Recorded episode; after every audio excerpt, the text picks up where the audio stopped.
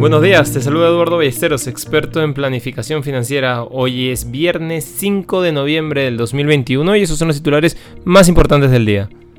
En el plano local, el precio del dólar en el Perú se mantiene en 4.05 soles. Mientras tanto, el Congreso de Perú confirmó el jueves un nuevo gabinete de izquierda moderada, tres meses después del inicio de la administración del presidente Pedro Castillo cuya primera alineación de ministros se derrumbó en medio de la incertidumbre política y amenazas de nacionalización.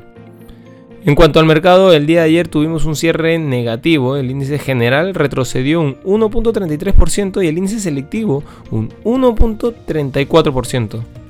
Dentro del plano internacional, los futuros de Wall Street reaccionaron positivamente a los datos de empleos de octubre, mientras que las acciones europeas alcanzaron máximos históricos, marcando la quinta sesión consecutiva de nuevos máximos, gracias a la desaparición de la preocupación por el endurecimiento de la política monetaria mundial y a los beneficios de algunas empresas.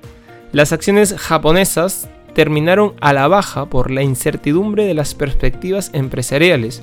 El dólar subió y el oro lo mismo. Los precios del petróleo subieron después de que los productores de OPEP rechazaran la petición de Estados Unidos de aumentar la oferta para enfriar el mercado y mantuvieron sus planes de aumentar gradualmente la producción tras los recortes realizados ante la crisis del coronavirus.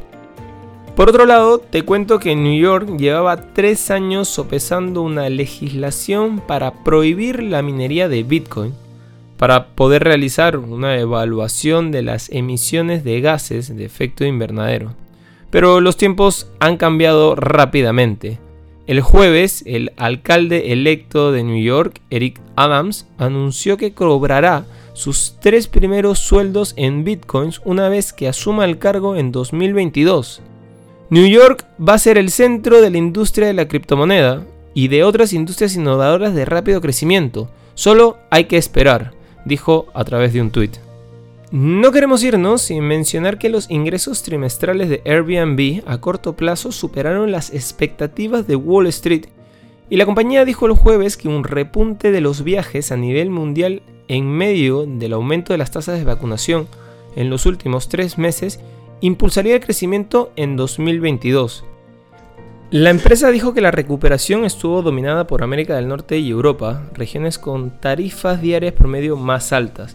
En el tercer trimestre, las reservas brutas aumentaron un 48% hasta los 11.900 millones de dólares. Los ingresos aumentaron un 66% hasta los 2.240 millones de dólares, superando las estimaciones de largo. Los ingresos netos se multiplicaron casi por 4 hasta los 834 millones de dólares con respecto al año anterior.